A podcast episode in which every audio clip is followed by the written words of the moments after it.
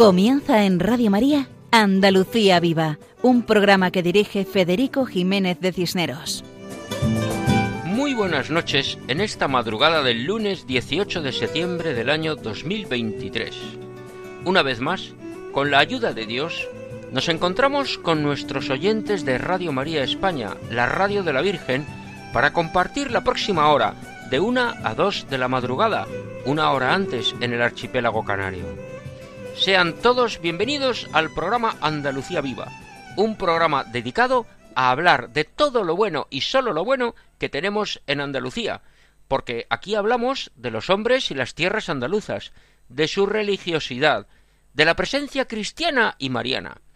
Recordamos a todos que este programa, titulado Andalucía Viva, tiene una dirección de correo electrónico, que es el nombre del programa, para que puedan escribirnos y donde gustosos contestamos a todos nuestros oyentes, agradeciendo las sugerencias y los comentarios. Nuestro correo es andaluciaviva@radiomaria.es. Comenzamos con una oración de agradecimiento y de petición. De agradecimiento a Dios por todos los bienes materiales y espirituales que recibimos en abundancia, y pedimos al Señor que nos ayude a verlos, porque a veces estamos despistados y no somos conscientes de todo ello. También pedimos por los que más lo necesitan, por los pobres, los marginados, los descartados, por los alejados de la fe y de la gracia de Dios. Y cada uno puede pensar en personas concretas o en general, que necesitan sentirse queridas y necesitan algo que nosotros podemos proporcionar que el Señor nos haga ver a cada uno lo que podemos hacer por los demás. Y que a todos nos haga ver la necesidad que tenemos de dar gloria y alabanza a Dios, porque nuestra vida tiene sentido cuando glorificamos a Dios. El Señor puede tomar nuestra vida y ponerla en su corazón, ese corazón apasionado de amor por los hombres que es el corazón de Cristo. Gracias, Señor, por todo lo que haces por cada uno de nosotros. Desde nuestro programa Andalucía Viva recordamos nuestro lema Adelante, siempre adelante.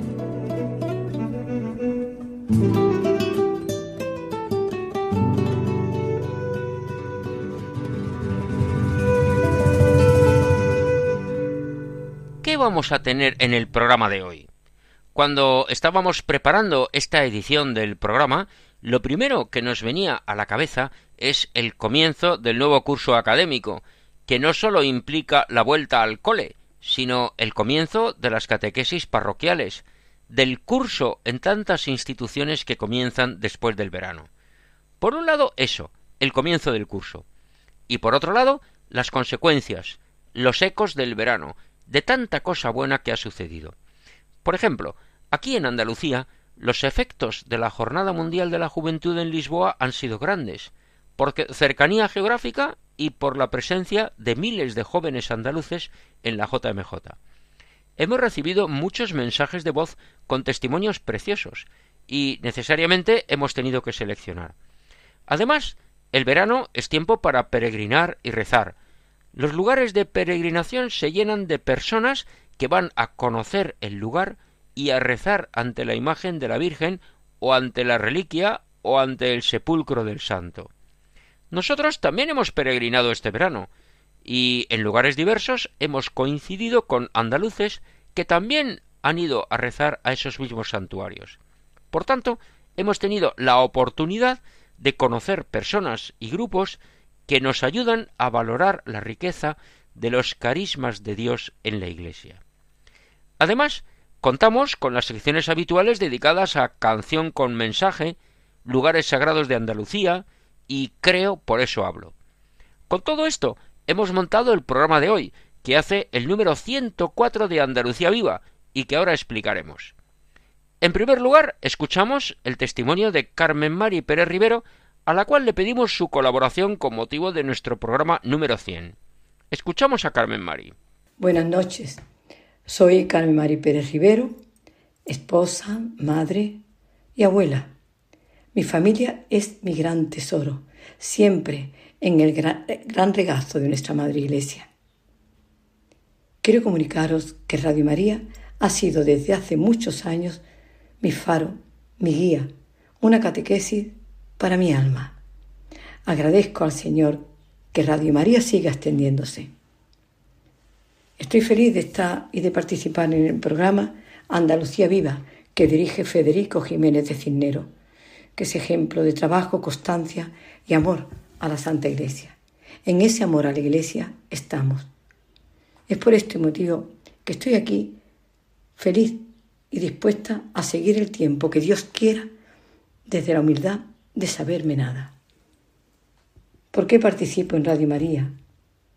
Porque es hablar de la verdad, contar lo que hace la palabra de Dios en mí y en otras personas, anunciar la presencia real de Jesús en la Sagrada Eucaristía.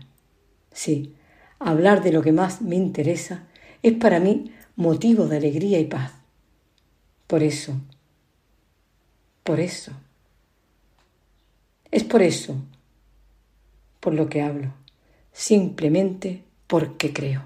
Muchas gracias a Carmen Mari Pérez Rivero por su participación en el programa Andalucía Viva y gracias por sus cariñosas palabras, que en realidad expresan el agradecimiento a Dios y a la Virgen, que son quienes hacen posible la edición quincenal de nuestro programa.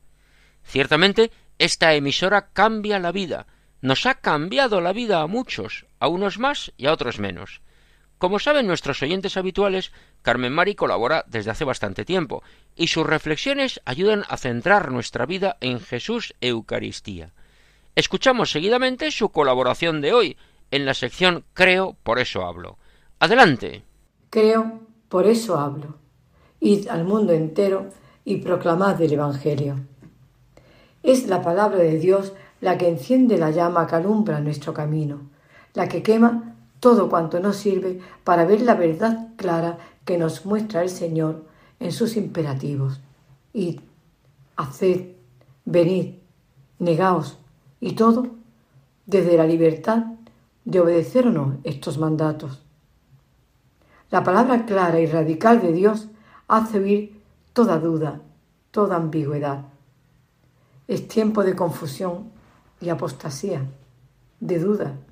Es tiempo de sufrimiento al ver cómo se están aceptando las normas del mundo y desobedeciendo la ley de Dios. No he venido a abolir la ley y los profetas, sino darle cumplimiento. Aquí es donde está la clave para el cristiano, en el cumplimiento de la ley de Dios desde el amor. La palabra de Dios es vida, es creación. Sin ella no se hizo nada, como dice San Juan en el capítulo primero de su Evangelio. La palabra de Dios aclara nuestra alma de toda confusión. Comprenderemos que al seguirla viene la luz que nos hace ver que todo es gracia, que el reino de Dios no es de este mundo y no se puede alimentar de criterios y opiniones del que no busca ni ansía seguir al que es el camino, la verdad y la vida. Debemos sumergirnos en la palabra de Dios, beber de ella, de tanta abundancia. Así obtendremos el agua clara y cristalina que inundará nuestras entrañas y saltará fuera de nosotros contagiando de la verdad cuanto hagamos. Para dar testimonio de Jesucristo es necesario nutrirnos con su verbo. Nuestro mundo confundido necesita claridad. El cristiano necesita oración, acción, intimar con Jesús en su palabra. Abundar en su Evangelio nos dará el conocimiento de su mensaje. Debemos hacer el esfuerzo de leer y meditar la palabra de Dios que está viva, nos sorprenderemos de los resultados. Jesús nos dice qué debemos hacer para ganar la vida eterna. Sigue en vigor su mensaje y nos envía con él al mundo entero. De esta forma Jesús estará en nuestras palabras, en nuestras obras, en nuestro hacer. Seremos sus testigos. La palabra de Dios nos denuncia a nosotros mismos, nos va talando en un camino de conversión continua, nos hace ver la viga en nuestro ojo, hace que justifiquemos a los demás, porque no somos mejores que ellos. El alimento bajado del cielo, Jesús vivo, entregado, nos revestirá de la gracia santificante que nos hace herederos del cielo. Por el encuentro con la divinidad, al nutrir nuestro cuerpo y nuestra alma de tan insigne presencia. Tomad y bebed, tomad y comed. Una nueva ilusión brotará en nuestra alma. Una conversión sincera nos dará el fruto de la paz que se besará con la justicia. Veremos, sentiremos palpablemente su bendita misericordia acampada en nosotros, cubriéndonos de la alegría de la salvación. Tendremos ante los demás el mejor argumento desterrar tanto invento, tanta mentira, tanta barbaridad. Sí, vivimos circunstancias de mucha confusión. Hay que poner la luz sobre el candelero y no desvirtuar la sal, por temor al que dirán y los respetos humanos. No esperemos que nos rindan honores, pues el discípulo no puede ser más que el maestro. Oremos, oremos con la mayor confianza la bendita misericordia de Dios. Id al mundo entero y proclamad el Evangelio. Agradecemos las palabras de Carmen Mari Pérez Rivero dedicadas a Jesús vivo en la Eucaristía, que es el centro de nuestra vida. La palabra de Dios es muy importante, como señalas, porque conocer y meditar la palabra de Dios ayuda a vivir en la verdad. Dices que la oración sorprende por sus resultados. Ahora que hemos pasado el verano, recordamos ese ejemplo que decían que la oración diaria es como tomar el sol unos minutos todos los días en verano. A la vuelta del verano estamos morenos y no nos hemos dado cuenta. Pues igual, un rato de oración, unos minutos de adoración a Jesús en la Eucaristía diariamente, con el tiempo cambia nuestro corazón y nuestra vida y son los demás los que lo perciben, mucho antes que nosotros.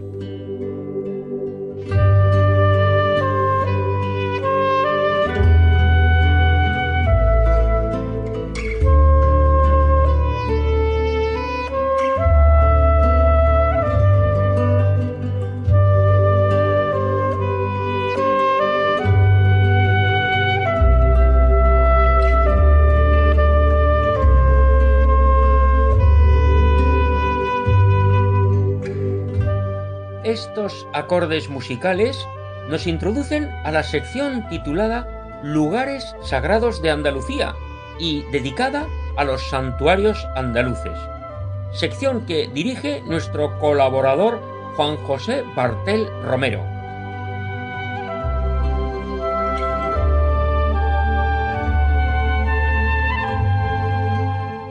Hola amigos de Radio María. En la Plaza Nueva de Lucena, en la provincia y diócesis de Córdoba, nos encontraremos con la iglesia parroquial de San Mateo.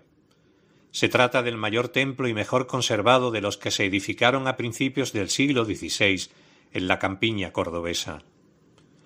Acabada la reconquista con la toma de Granada, la población de Lucena se incrementó notablemente durante el siglo XVI, lo que determinó que el primer marqués de Comares, don Diego Fernández de Córdoba, señor de la villa y patrón de todas las iglesias de Lucena, con el asentimiento del cabildo municipal y del clero de San Mateo, decidieran la demolición del viejo templo y la construcción de otro nuevo de mayor capacidad y dignidad, de acuerdo a la importancia de la población.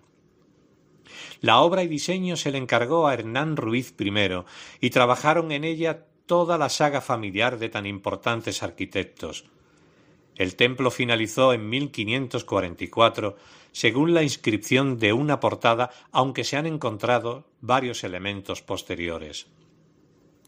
Ya en 1240 se había consagrado como iglesia tras la, conquista por Fernando III de Castilla, bajo la advocación del apóstol San Mateo, y se levantó sobre lo que debió ser posiblemente la mezquita mayor musulmana y con anterioridad la sinagoga de la Lucena judía.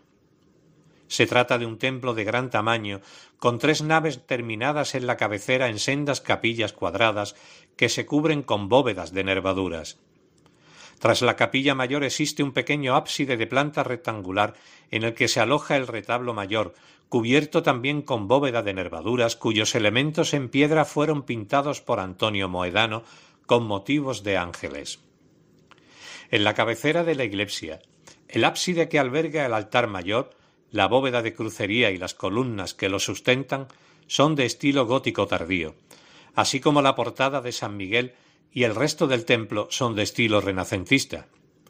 Las portadas de la sacristía en el interior del templo y de la Virgen en la calle de la Villa pertenecen al estilo gótico plateresco propio de los reyes católicos. La portada de San Mateo, en la fachada principal que mira a la Plaza Nueva, es renacentista de Hernán Ruiz II, labrada en torno a 1550, fecha también probable de la construcción de la torre. Esto está recogido en las crónicas del regidor Juan Moyano de Argote. Entre 1740 y 1772, con proyecto del arquitecto local Leonardo Antonio de Castro, se construyó la capilla del Sagrario, considerada como una de las joyas del barroco cordobés. Las obras fueron llevadas a cabo por los maestros Jerónimo y Acisclo Ramírez de Quero, mientras que los elementos ornamentales y decorativos, así como el tabernáculo central, fue realizado por el artista Pedro de Mena y Gutiérrez. La capilla del Sagrario se comunica con la iglesia a la altura del segundo tramo de la nave de la epístola, a través de una portada de mármoles polícromos con minuciosas labores de embutido. De planta octogonal, en alzado se levantan cuatro robustos machones a modo de grandes pilastras con hornacinas. Sobre ellas montan las pechinas de amplia base que sustentan el tambor perforado por ventanas y la cúpula gallonada. Lo determinante en la configuración de este espacio es la decoración. Sobre un zócalo de mármoles rojos de abultados placados de perfiles geométricos surge una espesa red de yeserías que se elevan hasta la cúpula en la que se concentra el mayor abigarramiento de motivos. El fondo está pintado en azul, en contraste con el blanco de las yeserías y las aplicaciones de dorados. Entre este rico revestimiento ornamental se despliega un complemento programa iconográfico alusivo al sacramento de la, de la Eucaristía. En el centro de la capilla se encuentra el tabernáculo de madera, levantado sobre cuatro altares. Es muy valioso el retablo principal que adorna el altar mayor, obra maestra del manierismo renacentista español. La parte arquitectónica está realizada por Jerónimo Hernández y la imaginería por Juan Bautista Vázquez el Viejo. Se realizó en Sevilla entre 1570 y 1578, en madera de pino de Segura. Veinte años más tarde, el pintor local Antonio Moedano comenzaba los trabajos de dorado, estofado y policromado del mismo de una admirable calidad. El retablo muestra escenas de la vida de Cristo en un espléndido conjunto de relieves y esculturas, enmarcadas en una soberbia arquitectura. El templo en su conjunto posee tres portadas. La portada de la Virgen o de Umbría, orientada al norte, consta de un vano de acceso adintelado sobre el cual se sitúa un frontón curvo en cuyo tímpano figura una escultura de la Virgen con el niño. La portada de San Miguel o del Sol, orientada al sur, es de composición similar a la anterior, aunque la cardina gótica que aparece como elemento decorativo en el de la Virgen es sustituida en el tímpano por la imagen de San Miguel. A los pies del templo, en la fachada principal, se abre la portada de San Mateo entre dos gruesos contrafuertes. Esta portada, cuya traza se atribuye, como dijimos, a Hernán Ruiz II, ofrece un ingreso en arco de medio punto decorado con grutescos y con medallones con bustos en las enjutas. El vano de ingreso se flanquea por pares de columnas, sobre las que hay pequeños frontones con las representaciones de San Pedro y San Pablo. Se corona el conjunto por un, gran arco a, modo de venera, en cuyo centro se encuentra la representación escultórica del titular del templo. La parroquia de San Mateo destaca en la actualidad por su gran actividad y vida pastoral, con la pastoral evangelizadora, que cuenta con diferentes grupos de catequesis para diferentes edades y con comunidades del camino neocatecumenal, también con la pastoral litúrgica y la pastoral social. Destacaremos también las hermandades y cofradías con sede en San Mateo, como la Pollinita, Servitas y Humillación, Amor y Paz, El Silencio y Caridad, sin dejar de mencionar la Cofradía del Santísimo Sacramento. Por tanto, es una comunidad viva, establecida en un templo donde varias generaciones de cristianos han vivido su fe adorando a Jesucristo y venerando diversas imágenes de gran cariño popular. Y hasta aquí nuestro humilde homenaje a la iglesia de San Mateo en Lucena, perteneciente a la diócesis de Córdoba. Hasta el próximo programa, si Dios quiere, amigos de Radio María. Muchas gracias a Juan José Bartel por la explicación de la iglesia de San Mateo de Lucena, que es conocida como la Catedral de la Subbética por sus dimensiones e importancia histórico-artística. Pues bien, para conocer algo más de Lucena, comentaremos que cuenta con una historia muy rica e interesante. Se conservan restos del tiempo de los romanos, también una basílica paleocristiana. En la Edad Media, Lucena durante siglos fue una ciudad habitada exclusivamente por judíos, que tuvieron que refugiarse en Toledo, en el Toledo cristiano, tras la invasión almohade, y un siglo después, tras la reconquista cristiana, se edificaron gran parte de los edificios antiguos que actualmente vemos, edificios religiosos como capillas, conventos y ermitas, y edificios civiles como el castillo y varios palacios. También es muy conocido en Lucena el santuario de la Virgen de Araceli, a la cual se tiene especial devoción. Destacan las iglesias del Carmen, de la Purísima Concepción, de Santiago, de San Pedro, de San Martín, de Santo Domingo, los conventos de San José y de Madre de Dios, de San Juan de Dios, del Valle. Actualmente, Lucena cuenta con siete parroquias y es sede arciprestal conjuntamente con Cabra y Rute, dentro de la Vicaría de la Campiña en la diócesis de Córdoba. Como hemos mencionado, destaca la devoción a la Virgen de Araceli, cuyo santuario se halla en la cumbre de la Sierra de Aras, a unos seis kilómetros de la ciudad. Precisamente la imagen de la Virgen de Araceli se trasladaba desde ese santuario a la iglesia de San Mateo cuando estaba en la ciudad.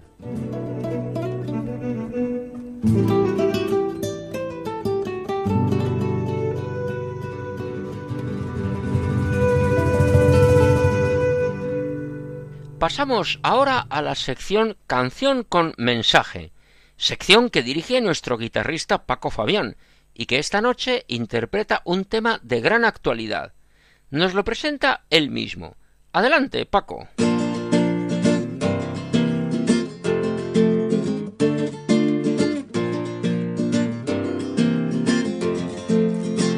Amigos de Radio María, muy buenas noches. Para esta madrugada vengo con un tema publicado en el 2017 por Café Quijano, grupo que está compuesto por tres hermanos músicos con la colaboración de otro músico de la banda Taburete. Esta canción con bastante frescura gustó mucho a todo tipo de público. En ella se reconocen errores cometidos, se piden disculpas y se suplica el perdón. Espero que os agrade este tema va por todos.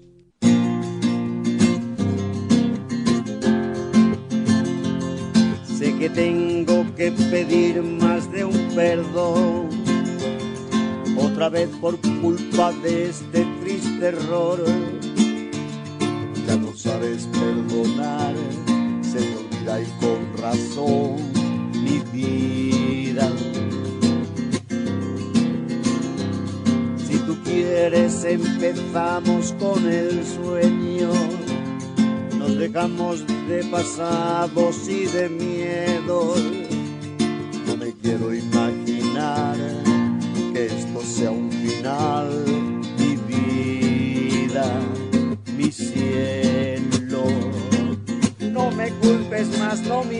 Atrás, debes perdonar hazlo por los dos, haznos el favor, ya no hay vuelta atrás. Me da pena que perdamos tiempo hablando, que perdamos tanto tiempo discutiendo. Déjame que pueda ser el que siempre dije ser, perdonarme. Aunque sé que no es tan fácil perdonarme.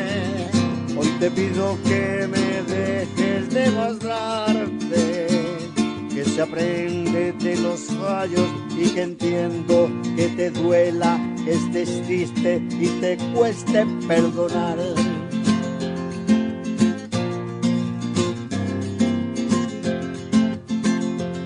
Me arrepiento de esconderme en el silencio, de quedarme con abrazos y te quiero.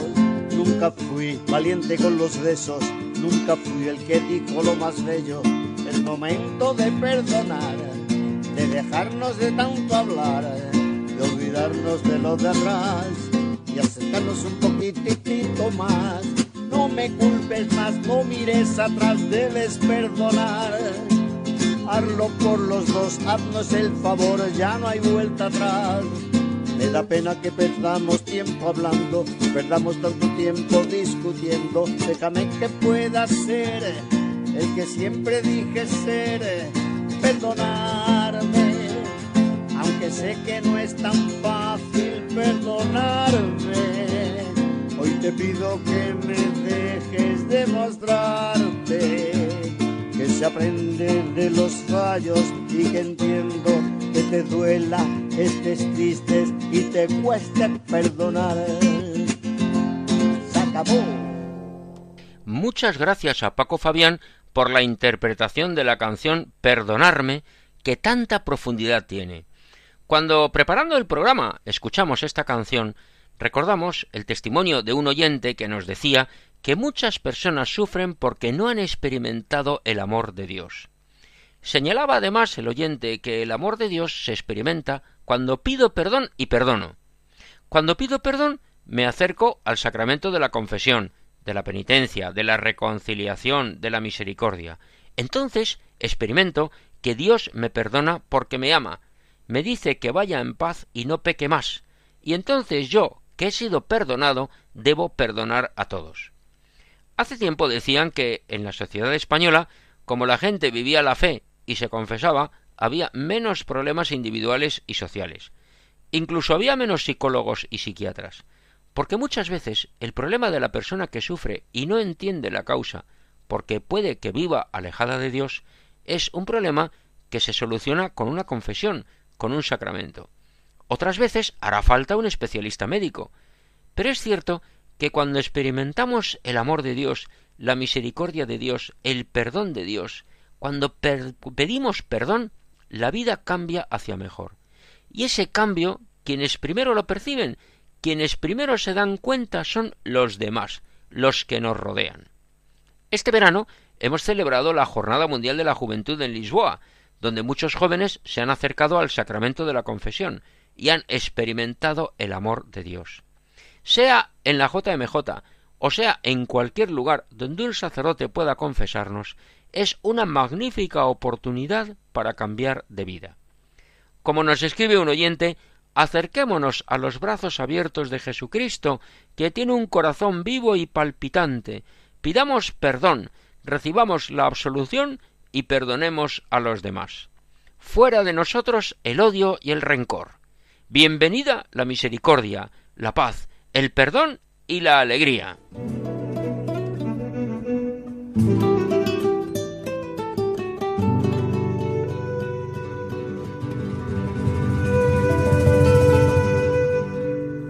El Papa Francisco ha insistido en que todos cabemos dentro de la Iglesia. Todos, todos, todos. Curiosamente, a algunas personas les ha sonado nuevo, pero si echamos una mirada a la historia de la Iglesia, Precisamente el anuncio del Evangelio siempre se ha hecho a todos los hombres, porque Jesucristo vino a salvar y redimir a todos, y no excluyó a nadie, por muy alejado que estuviera de Dios. A los pecadores perdonaba los pecados y les decía Vete en paz y no peques más. El Evangelio hemos de anunciarlo a todos, para que todos conozcan la verdad. Aunque el mensaje no sea nuevo, es curioso que siempre tiene el frescor de la novedad. Por eso, escuchamos ahora algunas intervenciones sobre la JMJ de Lisboa. Comenzamos con la intervención de Pilar Jiménez, delegada de Pastoral Juvenil de la Diócesis de Cádiz y Ceuta. Hola Carlota, te cuento un poco mi valoración de la peregrinación diocesana a la JMJ.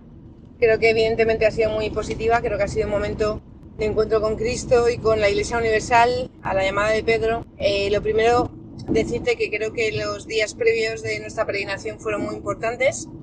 Los días de pues que fuimos a Toledo eh, a visitar el cerro, el Escorial, creo que esos días sirvieron mucho para, para hacer grupo y hacer diócesis, que creo que es muy importante que podamos a nivel diocesano pues hacer familia, ¿no? Porque al final la diócesis es eso, una familia y en Lisboa que está todo muy bien en la JMJ, pero al final existe una gran dispersión. Entonces esos días previos fueron muy buenos.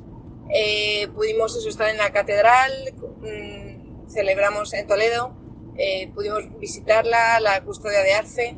Al día siguiente creo que fue un momento muy bonito en el Cerro de los Ángeles, donde nos consagramos al corazón de Jesús con nuestro obispo, con don Rafael. Luego visitamos el Escorial, por la noche tuvimos un rato de adoración precioso. Eh, también disfrutamos al día siguiente en el parque acuático. Bueno, fue una serie de cosas pues que nos hicieron eh, unirnos mucho entre nosotros. Pues fuimos a, ya directamente a, Portugal, ¿no? A la JMJ. Y es verdad que han sido unos días muy intensos, eh, que lo que más destacan los chavales es pues ese encuentro tan grande con tantísimos jóvenes, ¿no? Es lo que realmente llama una atención en la JMJ, ¿no? Que es que haya pues tantísimos jóvenes de tantísimos países eh, reunidos a la llamada del Santo Padre.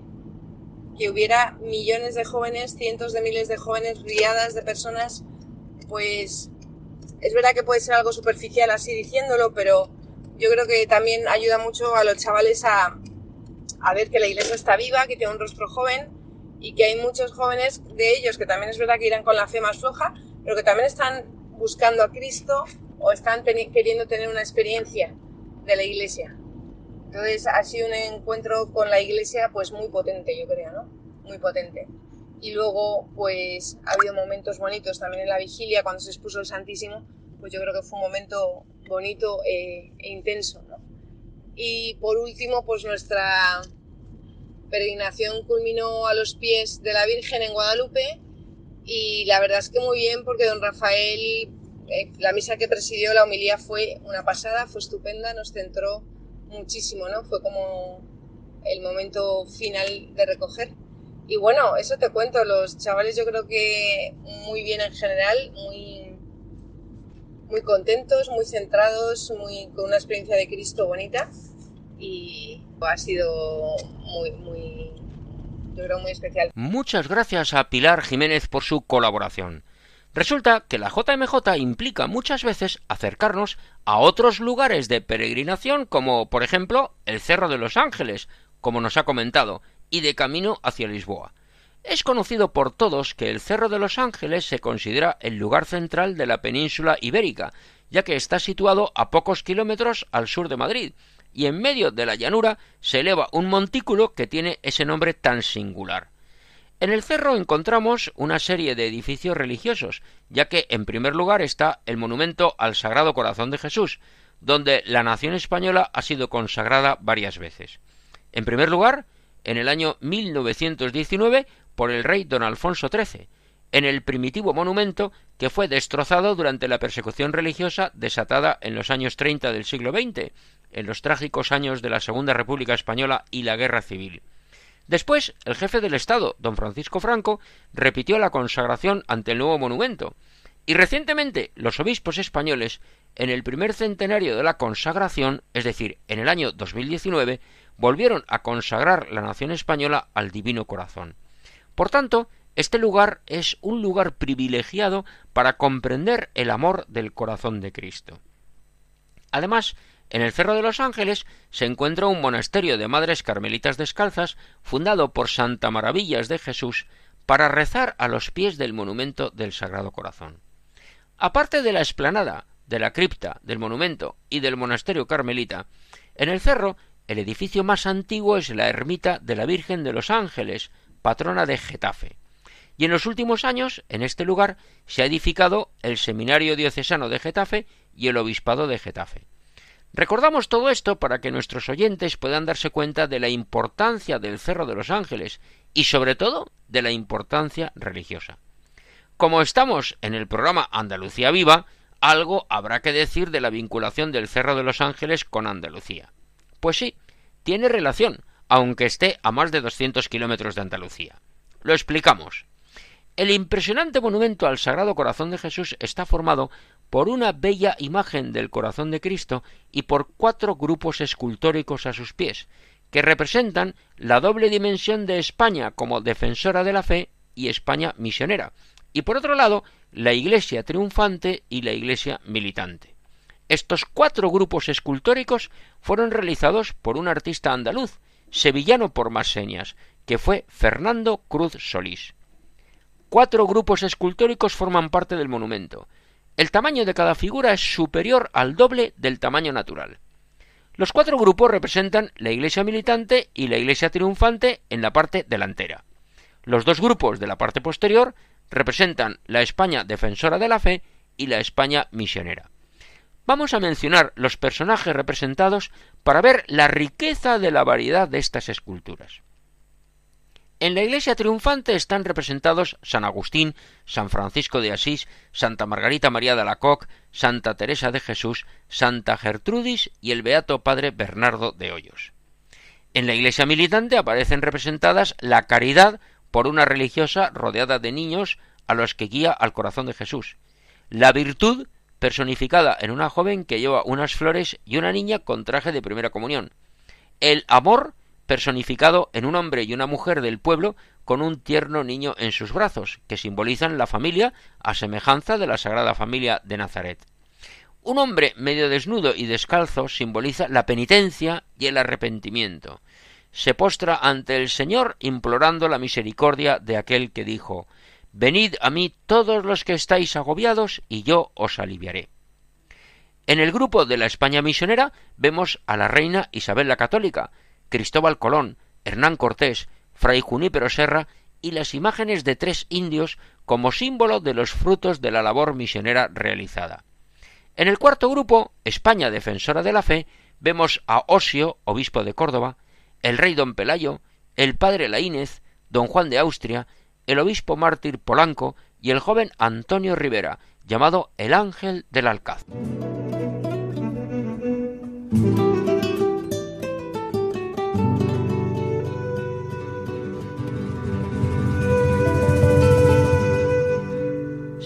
Con los testimonios de la JMJ, que todavía tenemos muchos.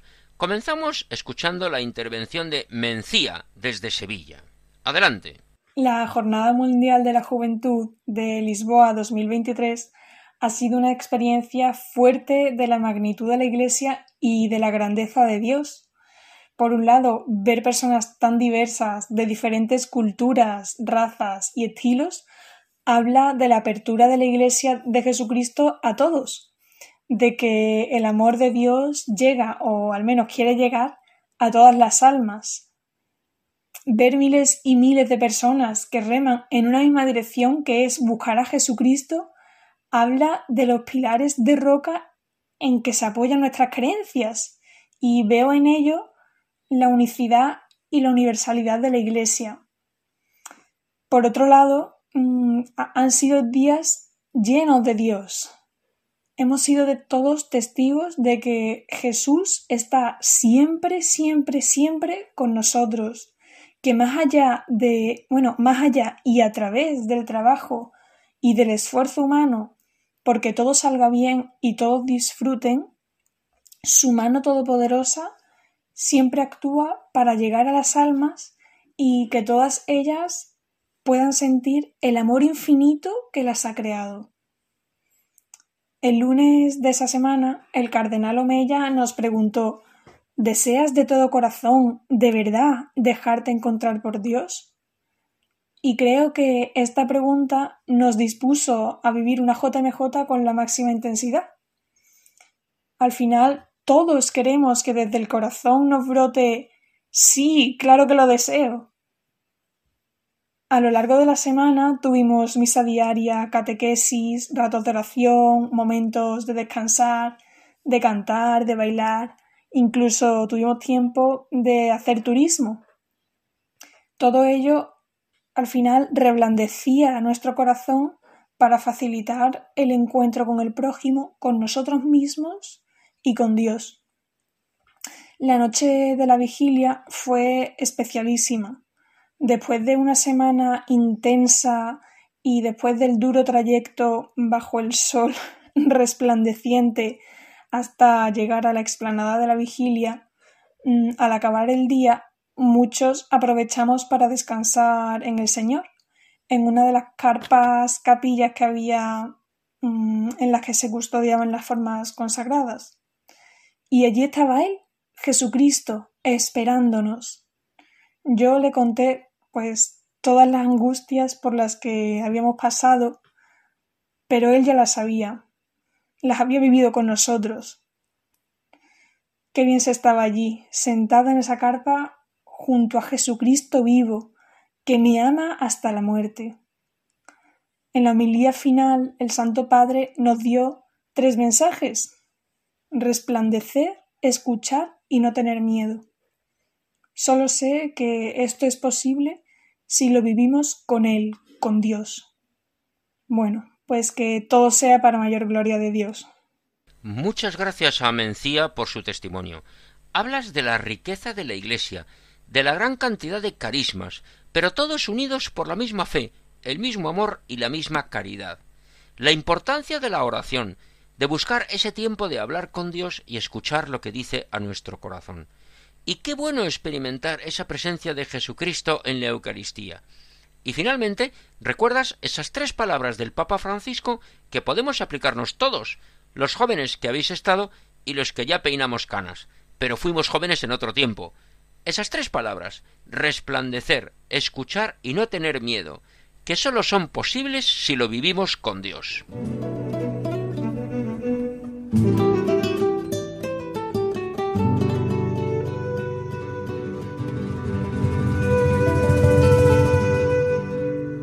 Seguimos con la ronda de testimonios de la JMJ en esta edición del programa de hoy. Ahora nos acercamos a Ceuta, la ciudad norteafricana que tiene tanta vinculación histórica con Andalucía, hasta el punto de que la diócesis tiene el nombre de Cádiz y Ceuta. Allí está Adrián, que nos envía su testimonio, una experiencia muy interesante que escuchamos seguidamente. Hola, soy Adrián Naranjo, vivo en Ceuta y como llevo diciendo toda la JMJ, creo que el contexto es muy importante antes de contar algo por lo que voy a ello. Yo ni siquiera sabía lo que era una JMJ. De repente un día me llama mi párroco y me dice que vaya a una reunión de jóvenes que hay con todas las demás parroquias. Yo que no me siento muy joven, digo que no quiero ir, soy reticente a ir, pero acabo yendo.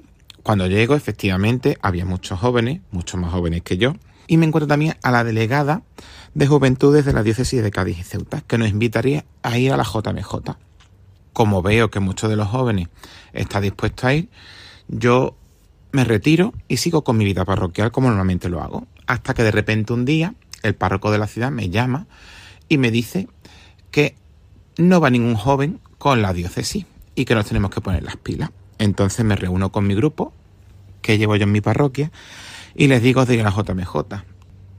Me informo más y veo lo que vamos a hacer y creo que es una experiencia bastante enriquecedora, aparte de que se lo pueden pasar bien. Entonces, vamos a la JMJ junto con otros seis jóvenes. Lo que yo pretendía con todo esto era que ellos recibieran una inyección de fe. Lo que no me podía imaginar es que la inyección de fe la iba a acabar recibiendo yo, puesto que mm, fue toda una sorpresa. No hay día que yo no haya llorado durante la convivencia en la JMJ. Recuerdo la adoración en Villanueva de la Cañada, en la que de repente no podía parar de llorar sin consuelo, porque estaba sintiendo verdaderamente a Dios. Cuando escuchamos un testimonio que me llegó al alma y me habría contar mi experiencia de vida con mi grupo de catequesis, la bienvenida del Papa, donde me sentí muy abrumado ver tantas cantidades de jóvenes cristianos. El Via Crucis, donde viví cada una de las estaciones. También eh, la sorpresa que me llevé cuando de repente nos corta una calle y veo al Papa a seis metros de mí. La verdad que toda esta experiencia que yo pretendía que fuese para los jóvenes una inyección de fe, esa inyección de fe la he acabado recibiendo yo. Y vuelvo a Ceuta con nuevos propósitos después de esta JMJ, como realizar convivencias con los jóvenes y también algunos talleres. Quiero acabar diciendo que solo puedo dar gracias a Dios por ponerme esta JMJ por medio, que ha sido tan enriquecedora y tan buena para mí y para todos los jóvenes que han asistido. Muchas gracias por tu testimonio, que muestra muy claramente que el Señor es quien lleva nuestras vidas si le dejamos. Porque cuentas cómo al principio no pensabas ir a la JMJ y cómo al final sí fuiste y te cambió la vida. Ahora toca rezar para que el Señor nos conceda la perseverancia. Continuamos con el testimonio de Antonio de Sevilla, que escuchamos a continuación. Hola, mi nombre es Antonio Álvarez Arevalo y bueno, voy a dar un poco de testimonio de, de, mi JMJ, cómo la he vivido y cómo la he sentido. Lo primero que tengo que decir que bueno, para mí la JMJ ha sido desde principio a fin a lo que me llevaré para, para el resto de mi vida. Ha sido increíble, ha superado mis expectativas. Es verdad que no tenía muchas, sinceramente, no sabía cómo era, era mi primera JMJ, pero sobre todo porque conocía poca gente, entonces pues bueno. Pero vamos, mm, iba es verdad con un poco de dudas, pero esos sentimientos se me fueron en cuanto me subí al autobús a las cinco y media de la mañana, a pesar de, de, la hora, y me puse a hablar con casi todo el mundo, o sea, súper bien. El primer día con el reencuentro de los españoles, es verdad que, bueno, no había tanta complejidad, tanta confianza, pero a medida que se fue desarrollando las horas y sobre todo las noches, la noche de vuelta para el colegio de Cascais, que vaya caminata, pero bueno, da igual. Sí que es verdad que conectamos más y sobre todo después de ducharnos, hablar por la noche antes de dormirnos, esos eran, han sido momentos muy íntimos en los que podíamos conocernos mejor. Y bueno, yo sinceramente tengo que contar que para mí esta semana ha sido muy bonita, sobre todo porque me ha acercado muchísimo más a Dios. Antes con, con, con la carrera y tal, porque yo estoy en la universidad, es verdad que me ha costado mucho tratar a Dios, tener ratitos de oración con Él, de charla, de ir alguna que otra vez a misa, pero gracias a esta semana y sobre todo a los sacerdotes, pues me ha acercado mucho más y tengo que decir que una de, las mm, de las mejores cosas que he podido vivir ha sido mm, tras la, recibir el sacramento de la comunión, el, día de, la catequesis en el hipódromo, pues sentí muchísimo a Dios, fue una intensidad tan fuerte, me sentía tan lleno de alegría y tan vivo que hasta tuve que dejar de rezar diciendo, Dios mío, haz conmigo lo que tú quieres, estoy aquí, me entrego. Como dijo la Virgen María, hágase en mí según tu palabra, es aquí la clave del Señor. Y bueno, por último, querría, quiero decir en plan que para mí uno de los, ha habido muchos momentos de risa, vamos, desde que empezamos hasta que acabamos, todo eran risas, todo eran alegrías, pero uno de los mejores momentos con el que me quedo es después del concierto de Hakuna, que fue, si no me equivoco, el miércoles, cogimos el tren, que vaya tú para coger el tren, o sea, ahí había que hacer un máster de esquivar gente, de empujada, bueno, eso era un caos. Pero me acuerdo que nos montamos en el tren y todos, Dios mío, ya estamos en el tren. Bueno, ya solo son tres cuartitos de hora en el tren, aunque estemos de pie, pero ya nos vamos y, me, y nos dijo, me dijo a mí mi, mi monitora, Lucía, y, y, nuestro, y nuestro sacerdote Luis María, que, que, había una avería, que entre una hora y media y dos horas no arrancaba el tren. Y nos quedamos, bueno, pues nada, tenemos que estar aquí esperando, llegaremos a las dos de la mañana. Pero fue súper ameno porque eh, súper rápido nos pusimos a cantar con gente de, otro, de, otras ciudades, de otros países. Yo, vamos, yo me acuerdo, Luis María fue lo mejor. En plan, me agarraba todo el, todo el rato el brazo y se ponía, y yo, y yo, y que voy a cantar una de camarero. O sea, era una risa con ese hombre. Me acuerdo la de una de pollo al ajillo que llevaba y creen, bueno, lo de lo de camarero, o sea, qué risa, o sea, luego lo contamos con mis amigos y, y, y, coincidamos todo de Dios. Ese hombre nos ha, nos ha aliviado esa horita y media que estuvimos parados en Lisboa.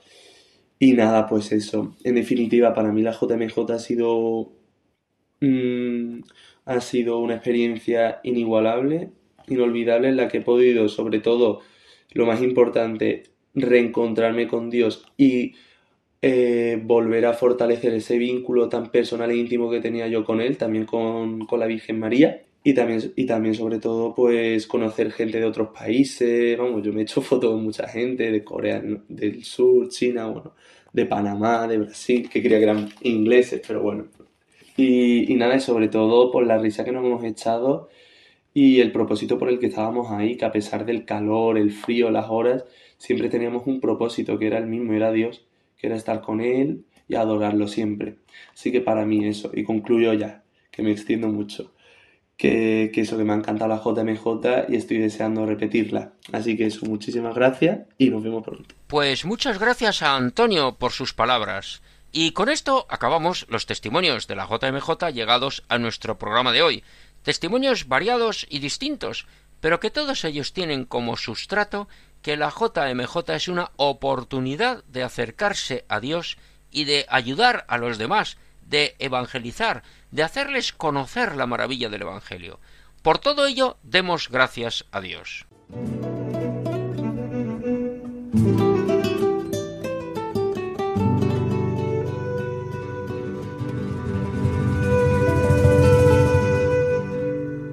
Queridos oyentes, se nos acaba el tiempo y con esto llegamos al final de nuestro programa de hoy. Damos gracias al Señor por este tiempo compartido y damos gracias a todos por haber estado acompañándonos durante estos minutos. Dentro de quince días, Dios mediante, volveremos a encontrarnos en esta sintonía de Radio María. Será el lunes 2 de octubre a la una de la madrugada, que es una hora antes en el archipiélago canario, pues allá son las doce de la noche, medianoche. Recordamos que tenemos un correo electrónico al que pueden escribirnos con el nombre del programa andaluciaviva@radiomaria.es. Agradecemos su participación a todos los que han colaborado en esta edición 104 del programa Andalucía Viva. Nos despedimos de todos con un cordial saludo de todo el equipo y de quien les habla, Federico Jiménez de Cisneros, para servir a Dios y a ustedes. Animamos a todos a que continúen con la sintonía de Radio María. Muy buenas noches y que Dios nos bendiga.